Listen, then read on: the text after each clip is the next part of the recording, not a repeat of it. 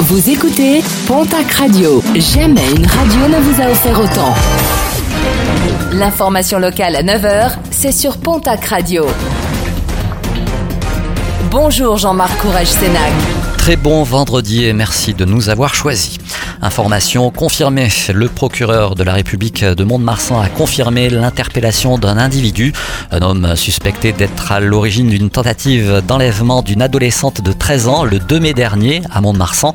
La victime avait été bâillonnée mais s'était débattue, ce qui avait mis en fuite son agresseur alors qu'il tentait de la faire entrer de force dans le coffre d'un véhicule. Lors de sa garde à vue, il a reconnu les faits.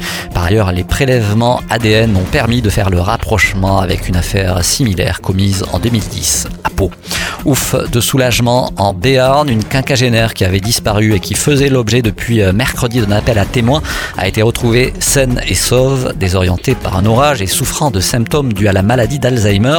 Elle n'avait pas pu retrouver son chemin. Une femme finalement récupérée par les gendarmes non loin du lac d'Uzan. Nos confrères de la Nouvelle République des Pyrénées se sont intéressés au nouveau centre d'exploitation des routes de la Vallée d'Or installé à Vignec. Un nouveau centre plus fonctionnel et qui a été dernièrement inauguré et dont le montant des investissements s'élève à 750 000 euros. Un centre essentiel, notamment en hiver, pour assurer l'exploitation de la route qui mène en Espagne via le tunnel d'Aranouet-Bielsa.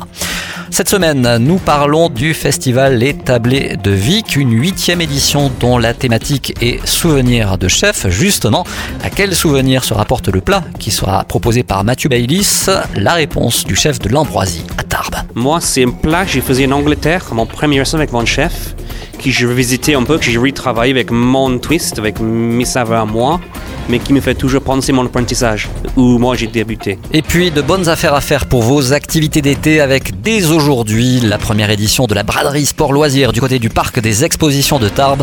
À l'image de la braderie du ski et de la glisse, de nombreux articles textiles et accessoires seront proposés pour profiter de la nature et du plein air pendant tout l'été et cela à prix réduit.